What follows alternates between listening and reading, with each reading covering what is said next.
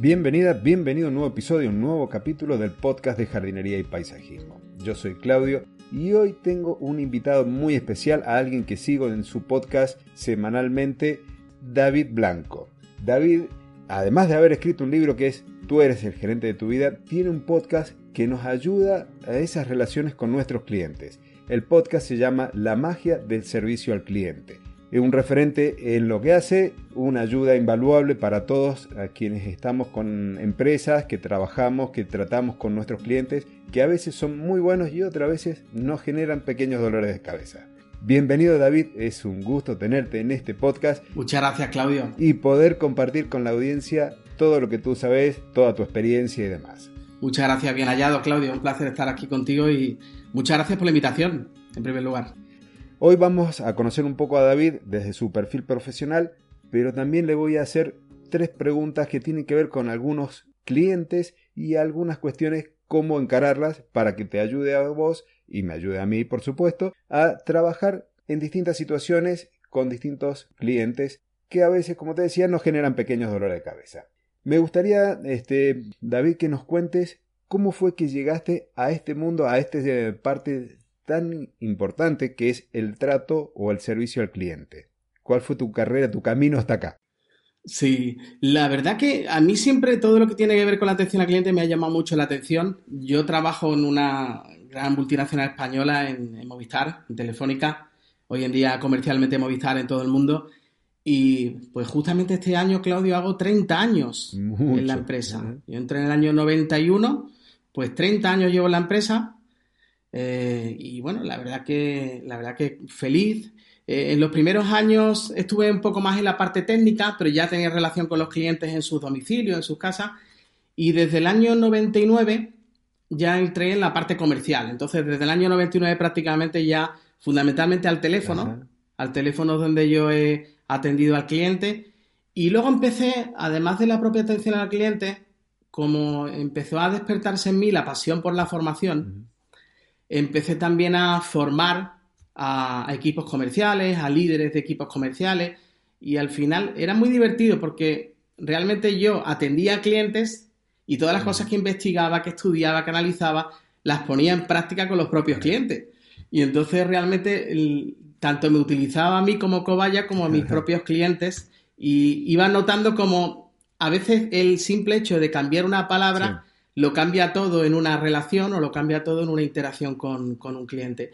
Y ese, ese, es mi recorrido. La verdad que la atención al cliente es mi pasión, esa, esa es la verdad, lo disfruto muchísimo. Y si en ese camino además, pues a través de un podcast uno tiene la posibilidad de compartir las cosas que, que ha ido aprendiendo, en este caminar, pues es maravilloso. A veces, de verdad que me sorprende y lo quiero compartir contigo, con tus oyentes. Hay veces que cuando uno hace un podcast, ¿verdad, Claudio? Que a veces es una labor solitaria, ¿verdad? En una recámara de nuestro, de nuestro domicilio y estamos grabando. Y uno nunca sabe, porque el simple hecho de cuando uno le da el botón de. la primera vez que le da el botón de rec y empiezas a grabar, en ese instante tú estás diciendo, ¿y para qué voy a hacer esto? ¿Y qué me va a escuchar? ¿Y a quién le va a servir? pues yo creo que si le sirve a una persona que te oye, pues ya el, objetivo está cumplido. Así que muchas gracias por escucharme, Claudio. Y espero que todas las cosas que os voy a compartir en este ratito, pues os sean de utilidad, que yo creo que esa es la, ser útil a los demás lo más, bonito del mundo. Sí, ahí me hiciste acordar algo que habíamos estado hablando antes en la previa, cuando no hemos estado comunicando en la semana, de lo importante que es esa, ese feedback, esa devolución de los oyentes cuando te dejan un mensajito, este, y en el caso de una de las plataformas en las que yo grabo, que hay una sola que me dicen, han comentado tal episodio, cómo te carga de energía, cómo te vas ahí entusiasmado a leer el mensaje, o cuando te colocan, ya sea el corazón, el pulgar hacia arriba, la estrellita, lo, lo importante que es, porque es así, como vos decís, vos le estamos hablando a un micrófono y te estás imaginando que le estás hablando a alguien, pero no lo ves. Exacto. Y te digo una cosa, yo tengo grabado muchos episodios, y actualmente por el tema de la pandemia, y bueno, aprovecho para desearos a, todos, tanto en Argentina como en el resto de lugares, que, que, estéis muy bien y que os cuidéis mucho, y mucha salud para vosotros y vuestra familia.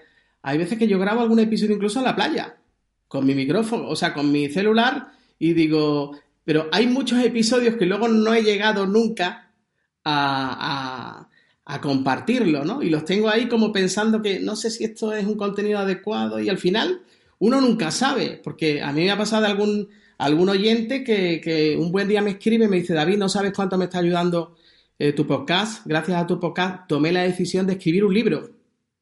Y cuando tú escuchas eso y luego te manda el libro dedicado y firmado, tú dices, madre mi vida, o sea, esto es maravilloso, maravilloso. Y luego, como yo digo siempre en mis formaciones, yo se lo digo siempre a mis alumnos, digo, vosotros pensáis que los que aprendéis sois vosotros. Digo, pero en realidad el que más aprende aquí soy yo. Porque yo soy solo y estoy con muchos. Y usted, ustedes sois, vosotros sois muchos y estáis con solamente una persona. En, cada interacción yo constantemente estoy interactuando con muchísimas personas y me llevo mucho de ellos. Y ese feedback es muy importante, Claudio. Estoy totalmente de acuerdo contigo. Nos anima mucho y a veces, yo creo que a, veces en la vida pasamos por la vida sin decir cosas que sentimos sobre los demás y la vida solamente hay una. Y, y, es muy triste que cuando a veces una persona se va de este mundo, entonces cuando todo el mundo le demuestra lo que lo quería, ¿no?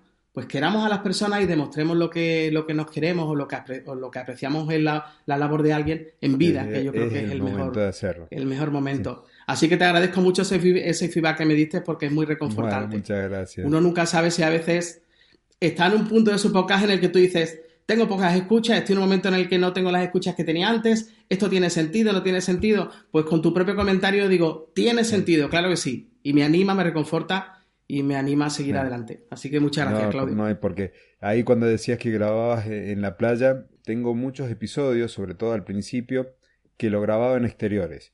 Eh, uno de mis clientes tiene un parque grande, cuando llego yo, antes que lleguen los empleados, estoy solo en ese lugar, con el canto de los pájaros, y los primeros episodios sobre todo los grababa con el celular, con el móvil, y se escuchan los pájaros detrás. Y extraño el grabar en exteriores por ahí lo he hecho, tengo algún otro episodio descolgado en el medio, pero hablo de jardinería y lo mejor que el estudio sea un jardín, el estudio de grabación. Claro, claro. Y si se oyen pajaritos alrededor, pues claro, es que, es que te puede hasta a pie de hablar el, pajarito que está alrededor y puedes hablar sobre él. Ahora mismo está revoloteando aquí sobre esta planta, pues claro. Hace, no hace tanto grabé un episodio eh, yo en mi casa pero estaban varios pájaros en el jardín de mi casa y, este, y se escuchaban fuerte. Entonces creo que salieron algunos de los cantos ahí en el episodio y yo feliz, feliz porque además estaba en mi jardín, no era el jardín de otro, Entonces, efectivamente, eso era como que hablaba bien de mí, ¿viste? Porque claro. Eh, algo ya lo vamos a, charlar. Eh, dentro de mi formación docente aprendí muchísimas cosas que las aplico con el trato a los clientes. Una es el tema de las palabras, como dijiste vos, quizás una palabra pueda llegar a agarrar y cambiar todo el sentido de la comunicación. Si yo vengo hablando bien, a lo mejor de un cliente o de lo que está haciendo, y dentro de esa frase coloco la palabra pero, ya listo, ese pero como que borró todo lo que había dicho y es como que si fuese el inicio de una oración. Lo mismo pasa con un montón de otras cosas y es este, importante por ahí estar atento a cómo uno se comunica. Y la parte de comunicación dentro de la docencia es muy importante, como por ejemplo cuando uno se refiere o trata con alumnos pequeños, el usar la palabra entendiste. El entendiste subconscientemente está como menospreciando la capacidad intelectual de la otra persona. Entonces, el tema era decir, llevarlo todo a uno. ¿Me explico? Entonces, de esa forma pueden agarrar y cambiar. Y antes de que ya te empiece a bombardear con algunas preguntas, quería comentarte que esto que, esto que decías vos de que aprendes de los alumnos en las, clases es así. Tengo abierto la, posibilidad de que me ayuden económicamente como mecenas a partir de Patreon. Y eso permite que la gente ingrese a un grupo privado de Telegram en donde todos comparten información. Y es impresionante, por ejemplo, hablan de una planta y yo conozco las plantas que se utilizan básicamente en mi provincia, a lo sumo en mi país, pero por ejemplo alguien que está en España o que está en Puerto Rico comenta sobre una planta y es importantísimo la devolución de todos, ¿sí? En esa comunidad hay quien se dedica a la agricultura orgánica. Entonces, cuando hay una plaga o algo dentro de una planta, él hace sus aportes desde esa visión y es impresionante porque hay gente de habla hispana, básicamente de España, y desde México para abajo. Pero también hay gente que está eh, viviendo en Estados Unidos o en Canadá que emigraron desde sus países, como podría ser Colombia o Perú, y van haciendo sus aportes. Y hay quien llegó, me, acuerdo de una persona que llegó a, Toronto y empezó a mandar fotos de, de, los árboles porque estaba fascinada. Y eso enriquece, pero muchísimo. Y es, la verdad que es invaluable, perdón. Así es que coincido con lo que decís de que uno aprende más de la gente con la que está capacitando a lo mejor. Sí, es que mejoran nuestro, mejoran nuestro discurso, mejoran nuestro discurso, algo que nosotros pensamos que entendemos que, además a mí me pasa una cosa, yo en las formaciones que imparto, nunca imparto dos formaciones iguales. De hecho, hace, el, hace un año y poco que estuve en, Santo Domingo, en la República Dominicana, me invitaron a, dar unas conferencias. Eh, aparte de la conferencia que daba para casi mil personas, luego después di unas charlas de gestión emocional basadas en, basadas en las cosas que yo trabajo y en mi libro. Y entonces yo tenía dos clases de alumnos, o sea, tenía dos clases. Eh, una clase que de un, eran aproximadamente unos 28 o 30 alumnos y otra, otra clase que era más numerosa, que eran pues casi 60. Y me acuerdo que había una, había una chica de la universidad que me asistía constantemente tanto en una clase como en otra. Y cuando ya llega el último día, me dice, David, dice, la formación ha sido la misma, pero los contenidos que has contado en una y en otra son distintos. Y yo le dije en ese instante, digo, claro, digo, son distintos porque las personas son distintas. Y esa es la clave, ¿no? La adaptación de lo que nosotros contamos depende de nuestros interlocutores eh, que nos cambian y nos mejoran. Bueno, eso yo, eh, salvo el año pasado que por cuestiones de público conocimiento no pude dar talleres, yo habitualmente doy entre 3 y 4 talleres anuales que tienen que ver con jardinería, con jardines verticales, con huertas orgánicas y demás. Este, Oye, los jardines verticales en España están súper de moda, ¿eh? Sí, yo después dejé la parte de jardines verticales eh, porque descubrí el mundo de los paludarios y estoy con paludarios, que es una cuestión ah. media parecida, pero no igual. O sea, es una combinación entre una pecera y un jardín vertical, si lo querés simplificar muchísimo. No es así, pero eh, digamos como para que puedas hacerte una imagen mental. Así vale, vale, vale. Bueno, ¿te parece que pasemos entonces a las preguntas? Sí, sí, adelante con lo que quieras. Ya habíamos hablado de que la idea es presentarte un perfil de cliente no muy definido, pero con el que nos podemos encontrar. Si bien es un podcast que se dedica a la jardinería y estamos pensando en emprendedores jardineros y sus clientes, yo creo que el perfil coincide para muchísimos sectores, muchísimas profesiones. Todo aquel que trata con un cliente vendiendo un producto o un servicio se va a encontrar con algo parecido. Entonces, el primero que te había armado dice, un cliente al que nuestra presencia le es casi indiferente. Es decir, vamos al jardín, trabajamos en ese jardín, no tenemos contacto con él, y después, si hay algún tipo de contacto, siempre es a través de un intermediario. por ejemplo, el personal doméstico, que le deja a, la empleada, digamos, que está trabajando en la limpieza de su casa, las indicaciones para que nos las dé o que nos las deja en un papelito, como diciendo, esto es lo que hay que hacer en el jardín. Pero es como que eh, el contacto, ya sea visual, de charla y demás, no se da.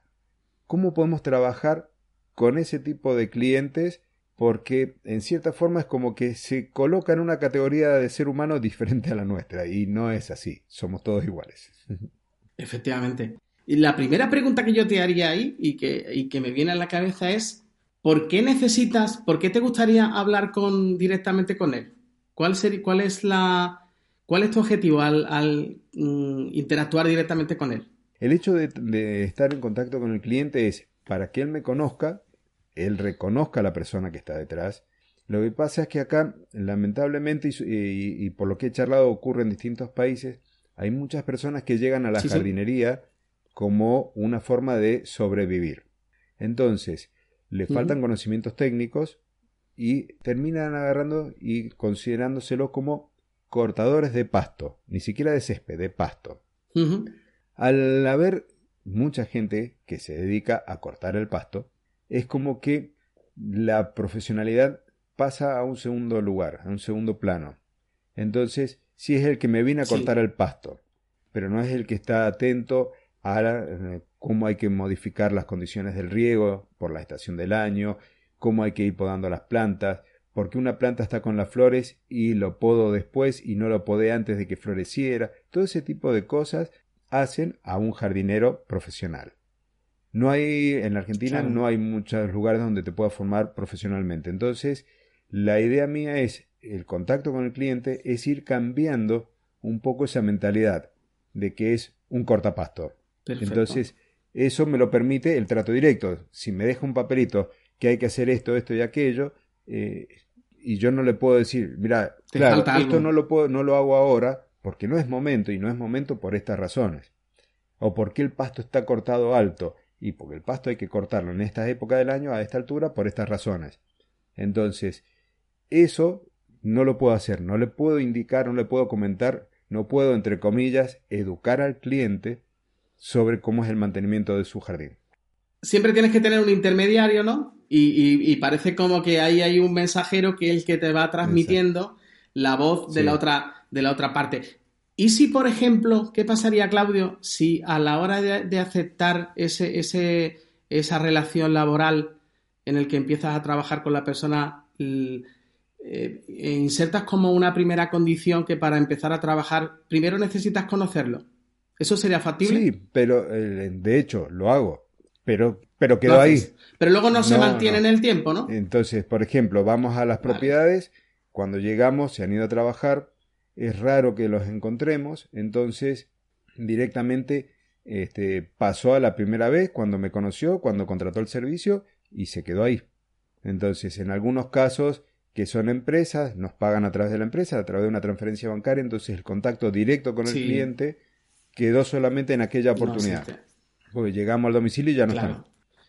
A ver, yo pienso que aquí hay una cosa, en principio, por, por dar respuesta a lo que me, a lo que me planteas, Claro, para ti es una. Depende de cómo somos, ¿no? A ti te gusta la, cercanía con el cliente, el poder transmitirle.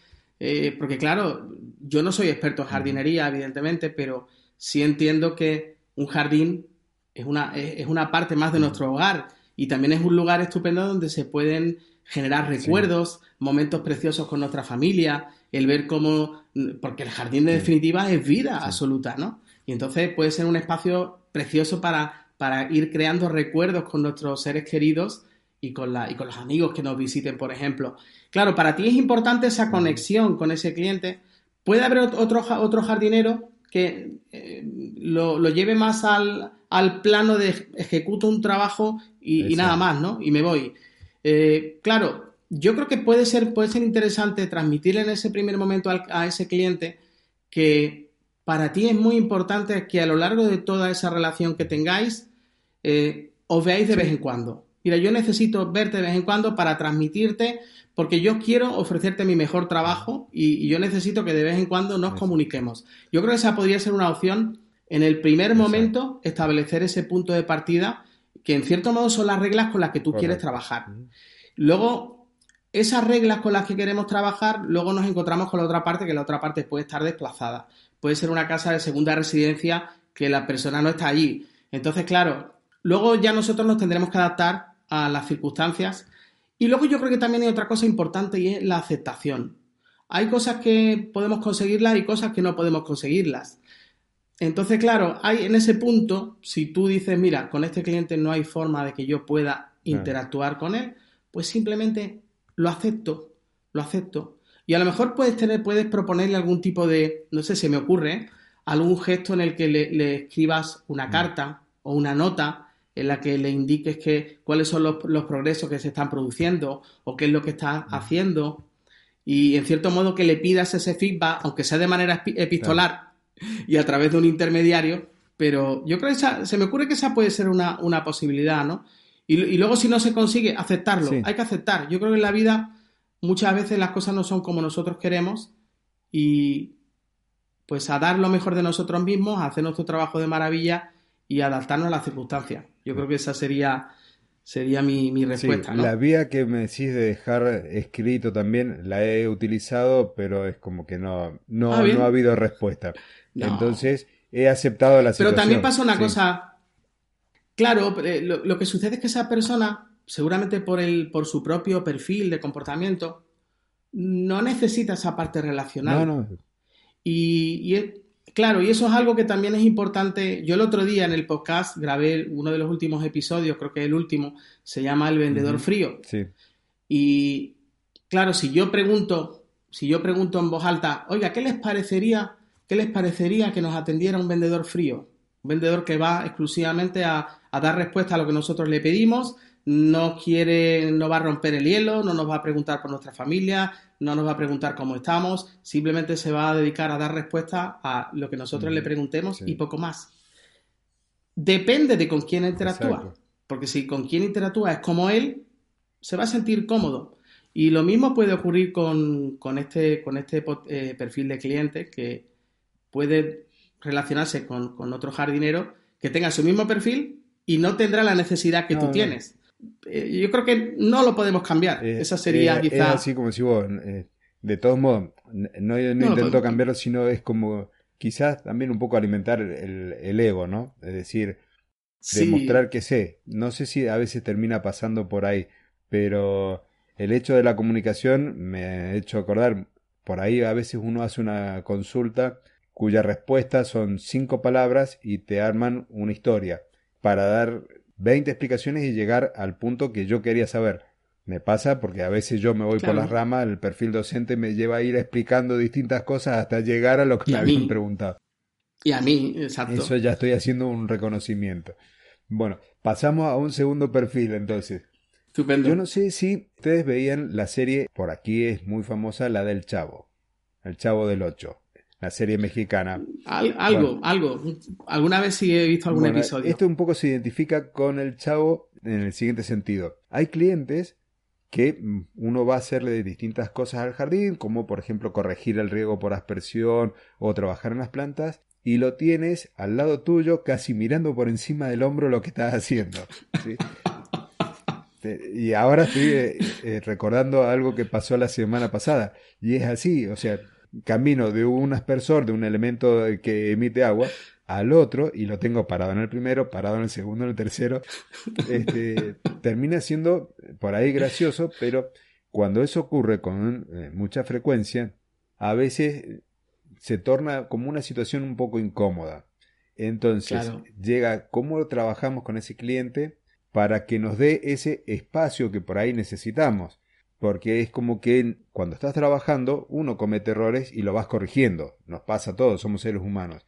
Pero cuando lo tenés encima al cliente es como que no podés llegar a equivocarte y decir, bueno, a ver, regulé el aspersor y me quedó un poquito corrido y me termina mojando a mí porque se abrió de más, por ejemplo. Es un ejemplo absurdo, pero que representa lo que pasa cuando estás con el cliente encima y no trabajas cómodo, trabajas bajo presión.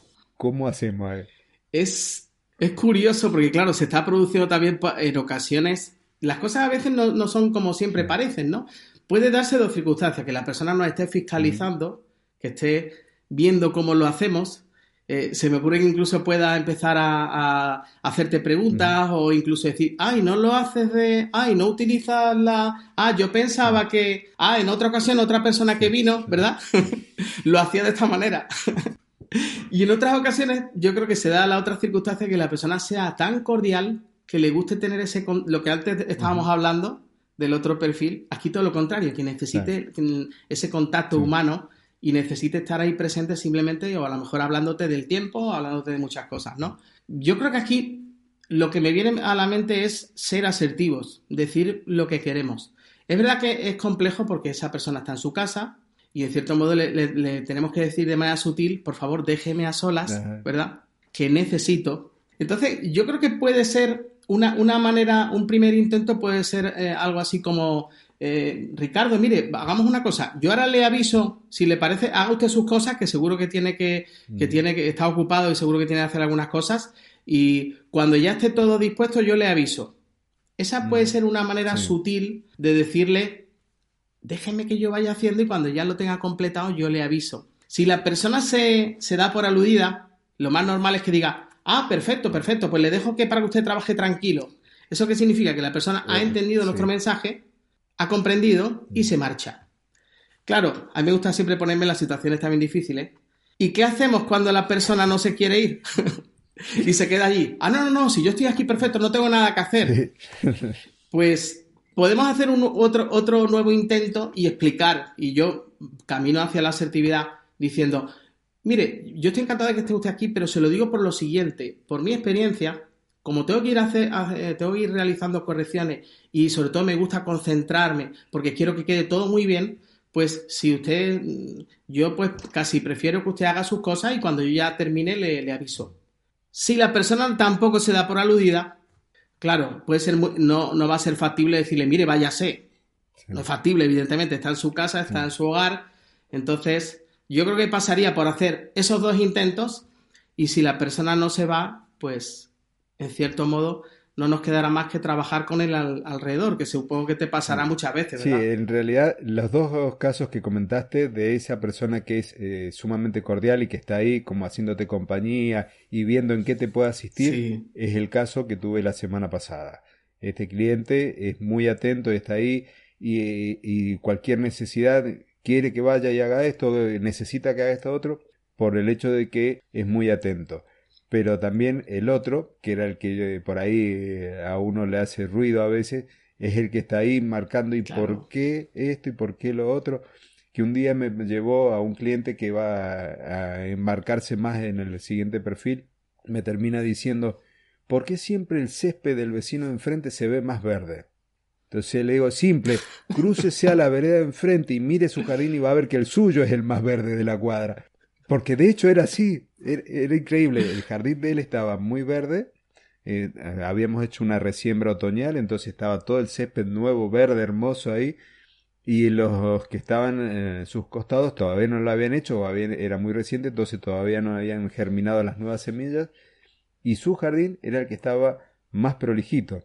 Entonces terminé respondiéndole de esa forma. Y, bueno, en este caso sonrió porque reconoció que tenía razón y porque justo me agarró a mí también en un momento en que estaba como inspirado en el trato al cliente, porque hay cuestiones que también es una realidad, hay muchas variables cuando estamos trabajando con personas. Y, muchas. los problemas que uno tiene adentro, quizás del propio trabajo, de la relación con los empleados, o problemas personales, a nivel, digamos, de su casa o económico, lo que fuera, no, no uno no puede dejarlo de lado. Entonces, la idea es, en este momento, lo que estamos hablando es siempre estando consciente de ese trato con el cliente, de ese servicio que estamos brindando. Pero. Es que hay una cosa, Claudio, que realmente la, en, el, en la atención al cliente, las, las recetas exactas no existen. ¿Por qué? Porque las personas somos singulares. Cada persona es diferente. Entonces, lo que nos sirve con un cliente, con otro no nos sirve. Y es cuestión de ir adaptando, modelando cada situación. Y, y yo creo que también, en cierto modo, estableciendo nuestras propias reglas sobre cómo queremos trabajar eh, y cómo queremos hacer las cosas, ¿con qué objetivo? Pues con que el resultado final sea el mejor. Entonces, a veces yo creo que la asertividad es necesaria y, directamente dirigirse a la persona de manera cariñosa, de manera afable, decir, mire, mm, yo sé que seguramente le gustará estar aquí presente y viendo lo que estoy haciendo, pero yo le digo la verdad, permítame que le hable con total, con total franqueza. Como yo me siento más cómodo es que primero deme, permítame por favor un espacio en el que yo vaya haciendo mis correcciones, mis trabajos y tranquilo que en cuanto ya lo tenga completado yo le estoy llamando para que usted sea el primero que lo pueda ver y me dé su opinión a propósito de cómo del resultado final. Esa puede ser una opción. Pero insisto, habrá un perfil que no se va a querer ir, ¿verdad? Y con ese tendremos que convivir. Porque está en su casa y no lo podemos echar. bueno, otra de, de las cosas, otro de los tipos de clientes que por ahí me he encontrado, convengamos que he tratado de, de armar algo más eh, rígido porque el abanico es muy grande y como decías, cada persona es singular. Este decía, es de un cliente que no está tan pendiente del costo del servicio. Sí, obviamente para que no le cobren locuras, pero no está tan pendiente de ese aspecto. Tiene quizás poco contacto con el jardinero se reconoce como una persona que no sabe de plantas. Bien. Pero este acá le diríamos que es aquella persona como que busca la quinta pata al gato, el pelo en la sopa, una persona que te dice, por ejemplo, como te comentaba antes, no me interesa qué plantas hay en la carpeta del césped, siempre que se vea verde. Trabajamos en función de eso. Y de repente, un fin de semana, fuera del horario de trabajo, se pone a sacar fotos con el celular y te muestra de yuyos, malezas o hierbas no procedentes para el césped que no superan el centímetro y medio o dos centímetros de altura que estamos hablando que tienen el mismo nivel del césped. Ha agarrado el metro incluso, ¿no? Ha agarrado el metro y se ha puesto a medir. Poco más le ha tenido que poner una lente de esas para hacer eh, fotos, macro, macrofotografías. Este, me ha pasado, me ha pasado, por ejemplo, de que quiere que el cerco, un cerco verde, tenga una determinada altura y entonces lo llevamos ahí. Y después, al tiempo, me dice, pero con lo alto que está el cerco, no me deja ver la montaña. Vivimos en zona montañosa, no me deja ver la montaña. Sí. Este, ¿Por qué no lo has cortado? ¿Qué esto? porque primero me había dado una orden y después ahora es una contraorden. Como le digo, bueno, este, nosotros vamos a ir a su jardín el día miércoles, que es el día que corresponde a la visita, ahí comenzamos a trabajar sobre ese cerco. Como no podía esperar, llama a alguien que venga el lunes y se lo corte. En un tramo de pocos metros tenía fácil 30 centímetros de desnivel el cerco, o sea, no había una línea horizontal y después tenemos que ir y corregir ese tipo de clientes me pasa que sigue reconociendo en muchos casos que no conoce de plantas y después te discute que una planta es la que él dice y no la que yo le estoy comentando. De confundir árboles que son incluso hasta de familias distintas, pero como la hoja es parecida y hasta te manda fotos de internet. Sí. Este, lo charlamos recién en profundidad fuera del micrófono, entonces ya sabe de qué se trata. Eh, entonces, claro. es un cliente complicado. Un cliente difícil. Es que es un perfil muy, o sea, es un perfil controlado. O sea, es un perfil de, es un perfil, eh, ese perfil es un perfil que ve la vida en función de, necesita tener el control de las situaciones. El simple hecho que diga que no conoce, es cierto, pero aunque no conoce, en cierto modo yo creo que es para llevar a cabo una fiscalización sutil, que no parezca tan directa, que no predisponga de manera negativa al profesional, pero que él por detrás luego va lanzando mensajes, mensajes sutiles, mensajes a veces no ya más directos, y sobre todo lo que a veces se produce ahí es una reprobación del trabajo que se está realizando, en ocasiones también incluso se está desautorizando, o incluso en ocasiones, mm, como decía, le buscan la quinta, la quinta pata al gato. Claro, porque en cierto modo es un perfil muy meticuloso, un perfil muy perfeccionista.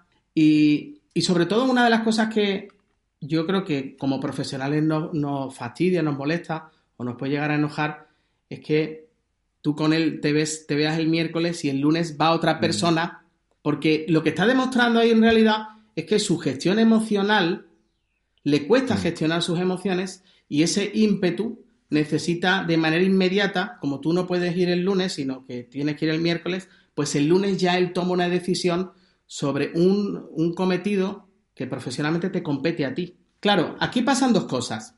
¿Qué hacemos cuando alguien nos está en cierto modo desautorizando? O en cierto modo desacreditando nuestra forma de trabajar e incluso trayendo a otro profesional. Se pueden dar dos circunstancias que yo creo que, que tenemos que considerarlas. Uno, si tenemos la posibilidad de decir, a mí este cliente no me interesa y no quiero trabajar con él, pues esa es una posibilidad. Y yo creo que la, una cosa importante en la relación con los clientes, nosotros nunca podemos satisfacer siempre las necesidades de un cliente y todos los caprichos que un cliente quiere. Es importante poner y establecer límites. ¿Cómo establecer límites? Siendo asertivos, siendo cariñosos, siendo muy educados, pero lo que nosotros pretendemos no siempre es lo que a la otra parte le llega, o no siempre es lo que al final eh, transmitimos, ¿no? O, sí lo transmitimos, pero a la otra parte le llega de otra manera porque él tiene su concepción de las cosas, ¿no? O su visión del mundo. Poner límites es muy importante, ese, es el punto uno. Si podemos decidir no seguir trabajando con esa persona, esa puede ser una decisión. Pero también entiendo que hay ocasiones en las que, por la situación actual, por el momento en el que nos encontramos, uno económicamente dice, yo no puedo rechazar este trabajo. Y por tanto hay que hacerlo. Entonces, eh, volvemos nuevamente, hay que conversar y hay que hablar y hay que exponer lo que nosotros queremos. Y hay que decir, mire, entiendo que a usted le gusta, pues más o menos sugerirme algunas cosas, pero yo lo que le pido, por favor, es ser asertivo nuevamente, Claudio. Yo creo que es decir cómo queremos que sean las cosas una asertividad empática también, cariñosa, teniendo en cuenta la otra parte, yo comprendo que le gusta, y es que a mí me pasa igual en mi casa, a mí me gusta estar muy encima de lo que está sucediendo, porque es que estas plantas, esta planta la he plantado yo y lleva, lleva 20 años conmigo, ¿no? Y, ahí ya tocamos la parte emocional. Pero lo que sí le pido, por favor, es, es como la técnica del mm. sándwich, ¿no? En cierto modo. En la parte, en la parte de arriba, el primer pan mm. de arriba, eh, ubicamos la empatía, decimos de manera cariñosa, dulce, algo. En la parte de en medio, lo que puede ser la carne, eh, pues la carne en Argentina, madre mía, qué maravilla. Estoy rodeado de vegetarianos. Estoy llegando, al, sitio, estoy llegando al sitio maravilloso. el, lugar del mundo donde se hacen los mejores asados, qué maravilla. Y yo voy mucho en Sevilla a comer un restaurante argentino porque, bueno, los vacíos de ternera y todo eso y, la carne de entraña es que me apasiona, me apasiona. Entonces, bueno, volvemos al, al episodio. La parte de arriba tenemos el pan, ahí introducimos un elemento emocional y un elemento positivo.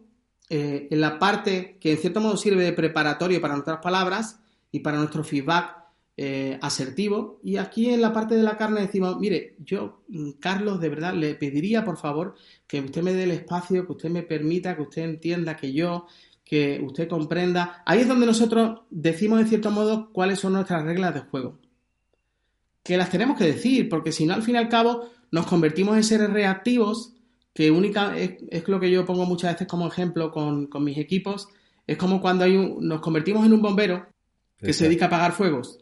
Y entonces agarramos la manguera y aparece por ahí un rescoldo de fuego y entonces nosotros con la manguera dirigimos hacia allí.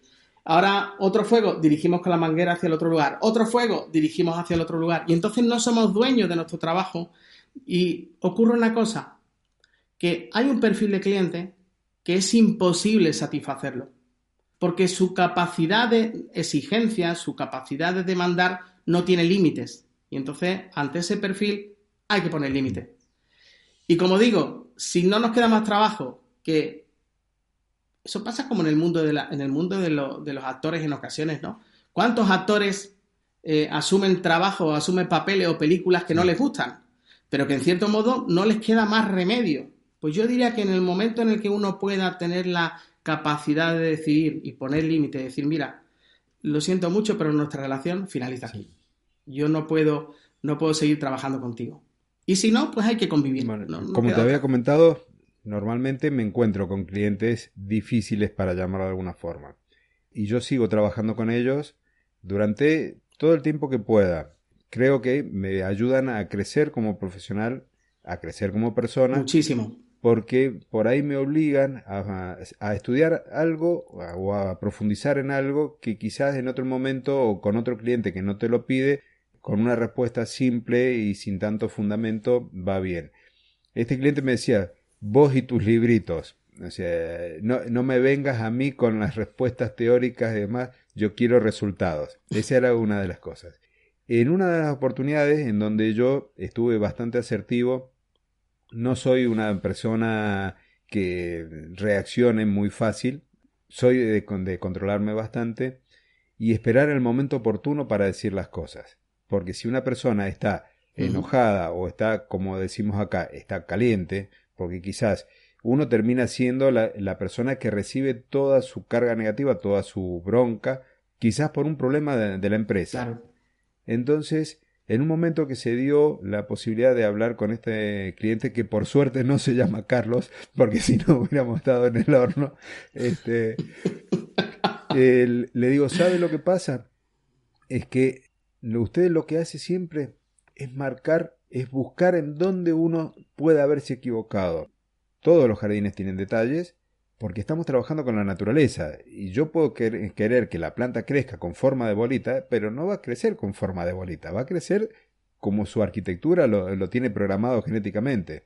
Entonces, si porque ve una ramita de un centímetro fuera de lugar me va a estar haciendo un planteo, no es así. Aproveche y disfrute de todo el resto del jardín. Y no andar buscando, porque casi es como que andaba buscando razones para no disfrutar. Esa fue la lectura que hice yo.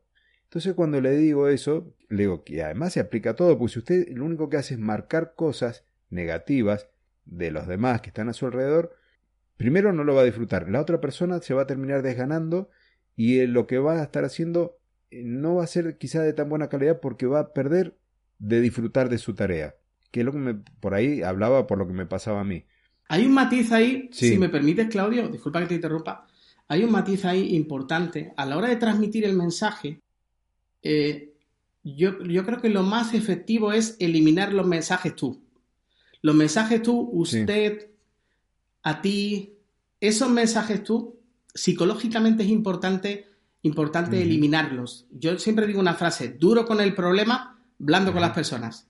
Duro con el problema, blando con las personas. Entonces, lo más, lo más potente bajo mi punto de vista y psicológicamente es llevar el, eh, todo al terreno de la descripción de la situación. Dejando a la persona a un lado. Es que usted cada vez que usted lo que está buscando, incluso si utilizamos la primera persona del plural, es que claro, aquí si nosotros nos ponemos a buscar cuáles son los errores, seguro que los vamos a encontrar. Es un pequeño truco psicológico, pero cuando utilizamos mensajes tú, lo que la otra persona entiende es que estamos yendo hacia ella.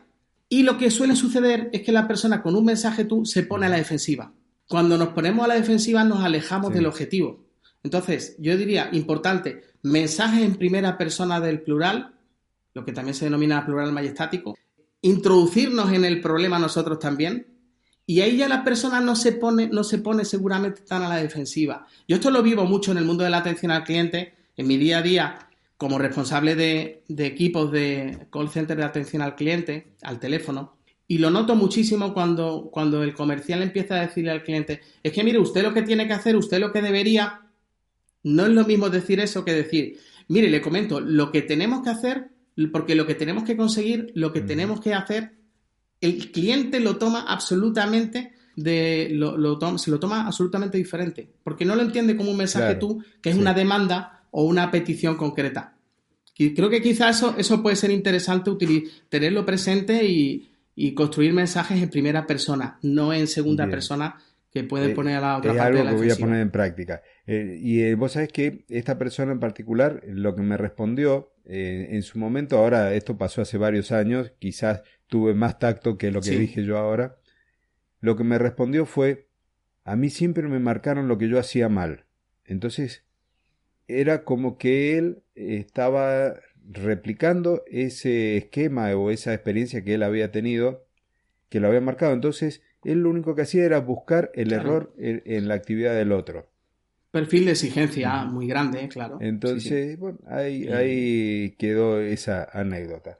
Bueno, y lo último que te voy a estar preguntando, que son el tema de las recomendaciones para alguien que recién se está iniciando. En este caso sería empezando en la jardinería, que a lo mejor trabajaba en relación de dependencia, trabajaba para alguien más, por cuenta ajena, como le dicen ustedes, y decide emprender él a nivel familiar, con sus hijos, con sus hermanos, porque ocurre mucho acá, y empieza él a ser el que trata directamente con los clientes. Esa persona que se está iniciando, ¿qué recomendaciones le daría? Que lea algo, que escuche algo, que ¿qué es lo que tendría que tener como para empezar con buen pie? Bueno, yo creo que para empezar con buen pie en el mundo de la atención al cliente, coincido con lo que tú decías, yo siempre abogo por, mm, ante las dificultades, siempre hay que preservar, una cosa es la relación con las personas y otra cosa es lo que, lo que se presenta, ¿no? Siempre, yo siempre abogo por, por mantener siempre la relación. En el mundo de la formación exactamente igual, siempre a veces hay un perfil que te dice, bueno, y si tienes un alumno complicado, muy difícil, alguno dice, pues échelo de la clase, no, yo jamás, jamás he pensado en ese sentido, siempre hay que preservar las relaciones yo creo que lo más importante para es la vocación de servicio. El, eh, uno construye un negocio y, evidentemente tiene en su mente todas las cosas que quiere hacer, todas las cosas que quiere, que quiere llevar a cabo. Eh, yo creo que en el momento en el que aquí le damos la vuelta a la tortilla, aquí, en vez de pensar en el, en el, hay que pensar en el tú, hay que pensar en la otra parte. O sea, ¿qué, ¿en qué sentido puedo contribuir? de qué manera puedo ayudar, de qué manera puedo ser útil, de qué manera puedo hacer que eh, un espacio de un espacio como en este caso un jardín pueda puedas convertirse en un lugar agradable, un lugar maravilloso, un lugar que haga que la persona pues se sienta muy bien cada vez que sale a su jardín y entonces yo creo que es poner la mirada en el otro, porque a veces cuando empezamos un proyecto ponemos mucho la mirada en nosotros mismos, en los servicios que tenemos, en el catálogo, en lo que promovemos, en lo que vamos a comercializar. Y todo eso está muy bien, porque pertenece al mundo de las ideas que tenemos en la cabeza. Pero ahí hay que insertar siempre, creo yo, el tú, el otro. ¿En qué puedo ayudar? ¿En qué puedo contribuir? ¿Cómo puedo ser útil? ¿Cómo incluso si estamos introduciéndonos en un, en un negocio, eh, yo creo que la parte formativa es muy importante. Eh, contar con profesionales como por ejemplo Claudio, que tiene experiencia, pues yo creo que puede ser muy importante la, figura de un mentor, de un tutor que nos ayude. El, a veces decimos, oye, pues yo me eh, por internet voy a buscar cosas, seguro que encuentro. Sin duda puedes encontrar y hay mucho material gratuito. Pero yo creo que es importante contar con profesionales que tengan experiencia, con la figura de un mentor, que es esa persona que ya ha recorrido el camino, que tiene la experiencia, y como en el caso de, de Claudio, pues que tiene muchas vivencias de situaciones que en definitiva él te va a comprimir su conocimiento en algo muy concreto, algo muy valioso, pero para conseguir esa concreción hace falta muchos años. Entonces yo, primero, la parte formativa es muy importante porque cuando no formamos, también el servicio que nosotros vamos a ofrecer va a ser un servicio de mayor calidad. Y los clientes hoy en día lo que esperan sobre todo y lo que marca mucho la diferencia es la calidad que nosotros ofrecemos en el servicio, porque la competencia es múltiple, muy variada, y hay que dar lo mejor de nosotros y para eso primero hay que formarse. Yo diría la formación muy importante y dos, dirigir nuestra mirada hacia la contribución que le podemos dar a los demás. En el mundo de la atención cliente a mí me pasa igual, o sea, yo creo que eh, es importante los contenidos, es importante lo que yo tengo en mi cabeza, pero la pregunta que yo me hago siempre cuando estoy construyendo algún contenido es, ¿y esto que estoy construyendo en qué medida mejora la vida de las personas a las que les voy a transmitir el contenido? Yo creo que hay que poner esa mirada en el, en el otro. Muchísimas gracias. Sí, ahí mientras vos estabas comentando, el tema de los mentores en nuestro sector es bastante escaso. A mí me ha servido muchísimo, por ejemplo, el año pasado por primera vez estuve, participé de un grupo de Mastermind. No lo había hecho nunca.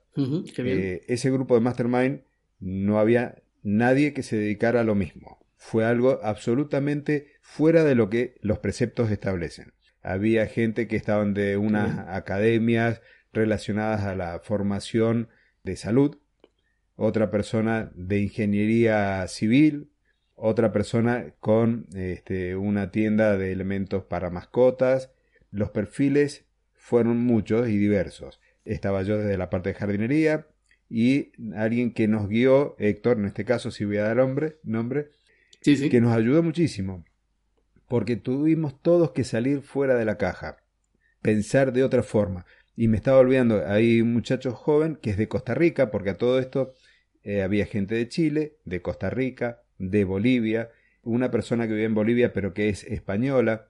Entonces, cada uno con sus vivencias y su visión de las cosas totalmente distintas y los aportes que se hacían eh, increíble y, vimos cómo crecimos todos a partir de poder aceptar que las cosas se ven de otra forma.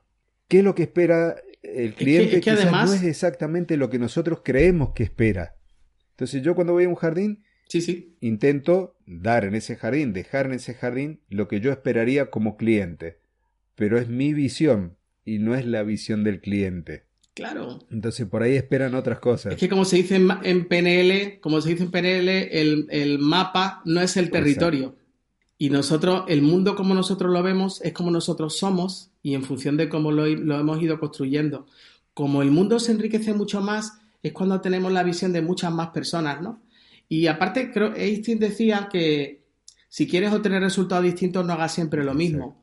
Cerebralmente ocurre igual. Si queremos crecer, ¿de qué se trata? De buscar personas diferentes. Desde el punto de vista de la creatividad, además, a la hora de generar nuevas ideas y ser más innovadores, más creativos, es, yo he generado muchísimas ideas para mis negocios cuando he leído cosas que no tenían nada que ver con la temática a la que me iba a dirigir.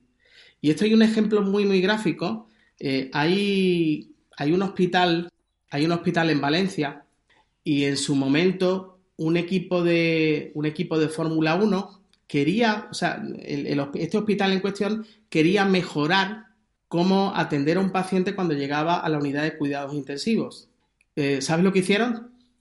Pues se fueron a una escudería de Fórmula 1 para ver cómo operaban y cómo sí, trabajaban. Conozco la historia. Porque en definitiva, sí. ¿conoces la historia? Pues a través de analogía, muchas veces, y saliéndonos de nuestra zona cómoda, nuestra zona conocida, eh, el trabajar en un grupo de mastermind lo que nos ayuda es, es un grupo heterogéneo, pero nos genera nuevas ideas. Y yo creo que eso es muy importante. Salirnos de nuestra caja, como tú dices, yo estoy totalmente, totalmente de acuerdo. Yo cuando trabajo con los equipos, a veces cuando vamos a dar feedback de analizar una interacción con un cliente, una simple llamada telefónica, por ejemplo, utilizo las palabras aleatorias y en pantalla pongo una palabra aleatoria para que todos empecemos a opinar en función de lo que acabamos de escuchar, pero con esa palabra aleatoria. Y lo que suele ocurrir al principio es que la gente se ríe, no, no lo ve relacionado, le parece que es absurdo, pero luego lo curioso es que empiezan a aparecer ideas nuevas.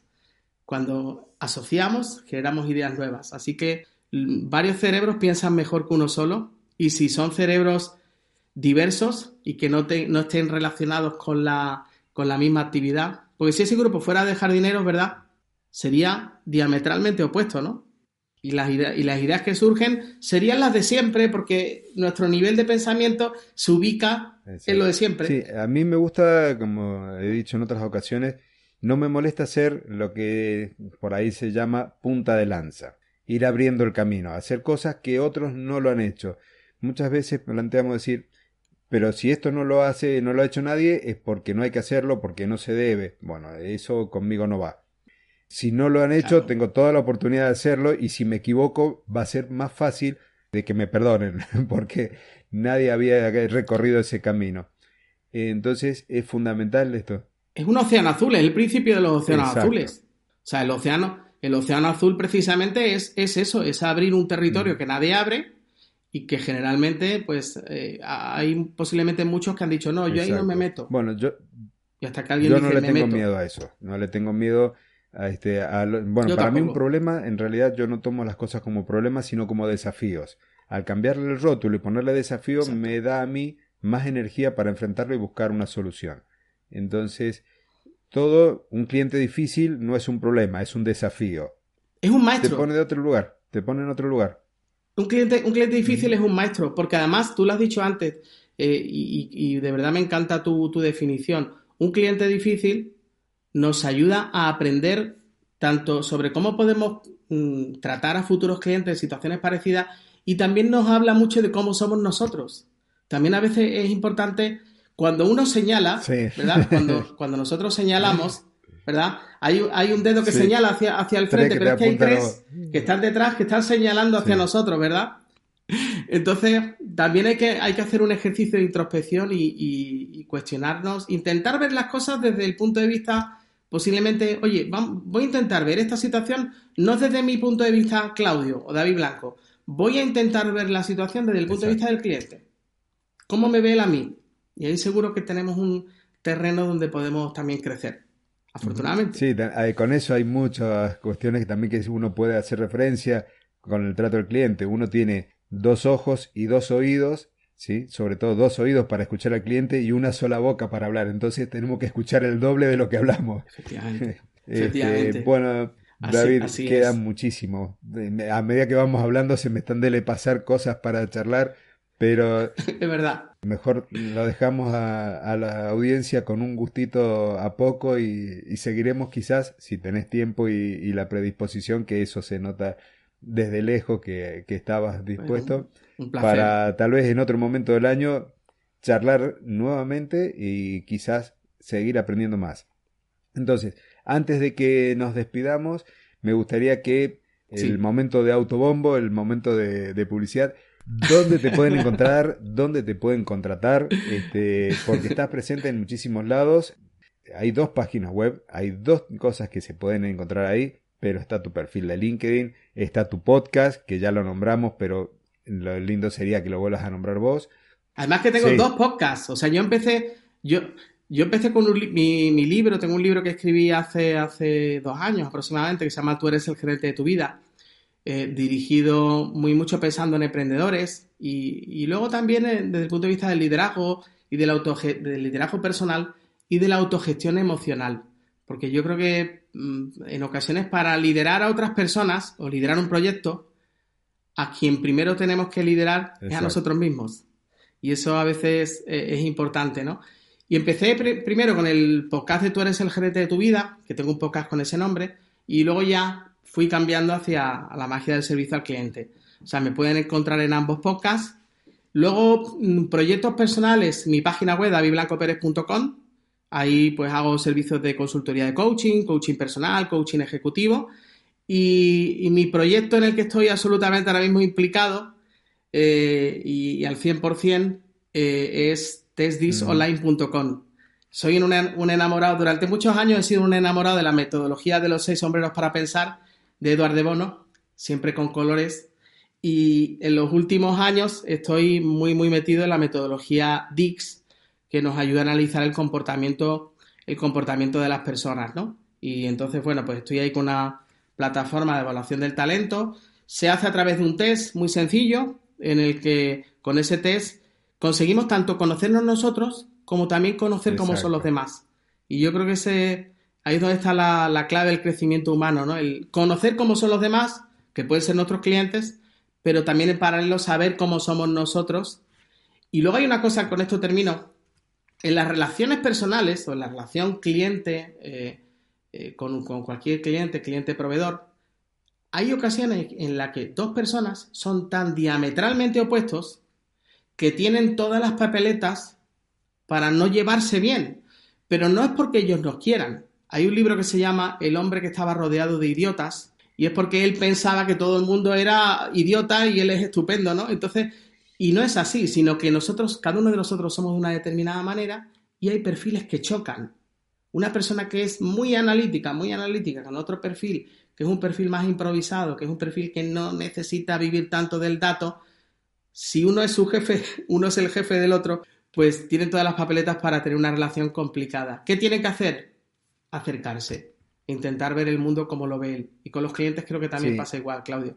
A veces hay que amar a esos clientes, ese, porque al fin y al cabo muchas veces cuando somos difíciles es porque a veces o queremos que nos quieran o, o la parte mediante la cual queremos que nos quieran es, es que nos dediquen nuestra atención y que nos hagan sentir importantes, que esa es una de las cosas que en la relación con los clientes creo que también está muy presente a veces el, el tener en cuenta que detrás lo que hay es una persona con sus necesidades, con su corazoncito y ahí es donde tenemos que caminar. Yo reconozco que todo esto lo has estado charlando en tu podcast porque ya lo había escuchado, que has hablado de cómo relacionarse y demás. Y ahora algo porque quien te sigue en el podcast te ha escuchado hablar de los sombreros para pensar y los distintos colores. En tu web tenés una foto en donde estás con un sombrero azul. ¿Qué, qué transmites con eso? Exacto. Bueno, el sombrero azul es el sombrero del, liderazgo. Eh, que la metodología Dix. Ahora yo tengo un conflicto grande porque los seis sombreros para pensar los colores no tienen nada que ver con los colores del Dix. Porque el, color del, del, liderazgo en el Dix es el rojo, que viene de los temperamentos hipocráticos, del perfil colérico que decía Hipócrates, el primer médico conocido. Y el azul lo que transmite es liderazgo. De hecho, el, azul es el color del cielo, ¿no? Y se puede decir que desde el cielo se divisa todo lo demás y, nos divisan a, nosotros también, ¿no? Entonces, lo que transmito ahí es un poquito esa, ese liderazgo. Pero mi liderazgo siempre es un liderazgo muy, muy volcado en, en uno mismo. para mí, en ser, en estar al servicio de mi equipo. Yo siempre he trabajado eso muchísimo y, en muchos casos cuando, cuando dejo de trabajar con equipos, algunos me dicen, pero ¿por qué no nos dejas? Y yo a veces se confunde esa... esa yo, yo confío plenamente en que como uno puede influir en los demás y puede influir en su equipo, es estando a su servicio y ayudándolos. Si nosotros ayudamos a nuestro equipo a que cada uno de ellos consiga su mejor versión y dé lo mejor de sí mismo, al final ellos van a querer estar siempre cerca de ti. Y yo siempre, la, para mí la vocación de servicio es fundamental y ser útil a los demás, yo creo que es, es, lo que me mueve cada día. Y yo sé que también a ti también te pasa, ¿no? No haces un podcast por casualidad, haces un podcast porque, porque quieres dejar tu, tu huella en el mundo y, y, aparte a lo que te dedicas también dice mucho de ti, que es a sembrar y a, a dejar un mundo que cuando ya no estemos, pues van a haber muchas huellas de tu persona en el mundo, Claudio. Y eso me parece muy bonito. Y nos queda, de todos modos, esto va a estar después eh, en las notas del episodio, donde te encuentran el perfil de LinkedIn, por ejemplo, en tu canal de YouTube, que también tenés un canal, y algún otro dato que quieras vos destacar, que después de todos modos van a estar ahí, porque si quieren ir directamente a tu página web o a tu perfil, van a estar los enlaces como para que puedan contactar directamente contigo. Pues nada, en, en esos enlaces que, he comentado a, vuestra disposición. Y, nada, de verdad te agradezco mucho, Claudio, este espacio, un placer. Nos lo hemos pasado muy bien antes de la entrevista y durante la entrevista. Y estoy seguro que después de la entrevista exactamente igual. Te felicito por el, por el trabajo que haces. Me parece muy, muy innovador, de verdad, muy innovador. Y te deseo mucha suerte en tus proyectos digitales, tus proyectos online, que ahí tienes un terreno precioso en el que hay muchas personas enamoradas de eh, que, están deseando, que aman a sus plantas, igual que aquellas personas que aman a su, a su perro, a su gato. Hay muchas personas que aman las plantas. Mi madre es una auténtica enamorada y mi padre igual de su, de su jardín. Así que, pues nada, tienes ahí un espacio donde conectar con muchas personas y hacerlos felices. Que a veces uno dice, ¿yo puedo hacer feliz? Pues sí, podemos hacer feliz con las cosas que hacemos cuando las hacemos te voy a adelantar algo para la, la audiencia también. La próxima entrevista, que no va a ser el próximo episodio porque eh, está dentro del cronograma para más adelante, es una ingeniera agrónoma que se dedica a lo que es la horticultura terapéutica. Es algo impresionante. Yo lo he vivido con clientes que producto de esta pandemia han tenido que estar encerrados en sus casas porque son personas de, de riesgo con el tema del COVID y el contacto con las plantas, con la huerta, con el jardín, es increíble los beneficios. De hecho, ya hay una entrevista que hicimos a Albert, que es el CEO de Symbiotia, que tiene que ver también con ese contacto con la naturaleza en los espacios de trabajo, en los hospitales y demás, y los beneficios que trae. Tenemos una historia larguísima en contacto con la naturaleza y solo 202 años en contacto con el hormigón. Eh, es fundamental eso. Así que te agradezco muchísimo la predisposición, todo el valor que nos ha entregado. Invito a la audiencia también a que lo sigan, que vean sus videos, que vayan a su página web. Tiene unas entrevistas realmente muy buenas, muy lindas, con personas que aportan también muchísimo valor. Así que, David, nuevamente gracias. Muchas gracias. Y esperemos encontrarte de nuevo. A ti, Claudio pues será un placer y cuando quieras, cuando quieras. Además, ya te yo te voy a invitar a mi podcast, ¿eh? me gustaría escucharte en mi podcast, así que ahora sí, en vivo y en directo, te lanzo el guante. Ya estoy comprometido, pero sí. Afectivamente, así que me gustaría, me gustaría entrevistarte porque creo que tienes muchas cosas que, muchas cosas que aportar y para mí es un placer, de verdad. Sobre todo tu pasión, tu emprendimiento. Así que felicidades de nuevo, Claudio, por lo que, que pensar sobre qué voy a hablar. es lo de menos. si, es, si, es escucharte, es escucharte. Y, o sea, eres un emprendedor estupendo y, lo, demuestras en, cada momento, ¿no? O sea, eh, cuando tú me escribiste yo decía, pero eh, jardines, paisajismo. Lo que pasa es que yo soy súper abierto y digo, claro que sí, seguro que sí. Así que genial, oye, pues felicidades por lo que haces y, muy agradecido por tu invitación. Gracias a vos por haberla aceptado, por el tiempo que me has dedicado tanto hoy como en las ocasiones anteriores que hemos estado en contacto, porque cada uno tiene su mundo de trabajo más allá del mundo del emprendimiento. Vos con tu empresa en Telefónica donde estás y además tus proyectos personales y en el caso mío la empresa de jardinería más mis otros proyectos que están en el mundo digital. Entonces, coordinar los tiempos siempre se hace difícil y ni hablemos que tenemos que coordinar horarios porque estamos con cuatro horas de diferencia en este momento y entonces a ti te corto la mitad de la mañana y yo estoy arrancando muy tempranito. No, es un placer. No me cortas nada, es un placer, placer de verdad. Y, ha sido un gusto estar con, contigo, con tus oyentes. Y oye, desearos a todos que os cuidéis mucho, que con esta situación en la que estamos, pues nada, lo más importante es la salud y que vosotros y los vuestros os encontréis bien. Bueno, gracias. Y ahora sí, entonces hemos llegado al final de este episodio, de esta entrevista, de esta magistral entrevista que nos ha dado David y esperemos encontrarnos nuevamente el próximo jueves en una nueva edición del podcast de jardinería y paisajismo. Hasta luego. Hasta entonces y muchísimas gracias.